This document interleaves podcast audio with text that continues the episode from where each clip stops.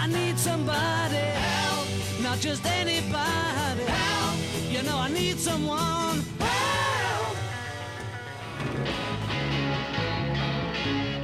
Hey, you guys! So, you really think that we are not able to work?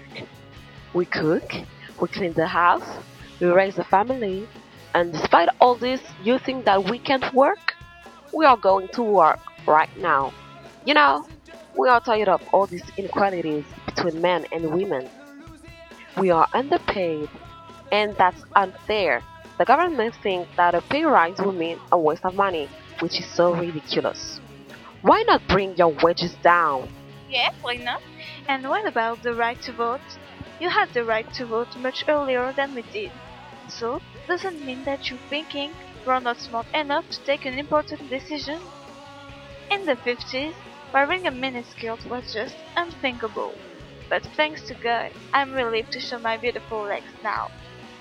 Now, thanks to the pill, we can take our own decision. If we're not ready to have a baby, we won't have one.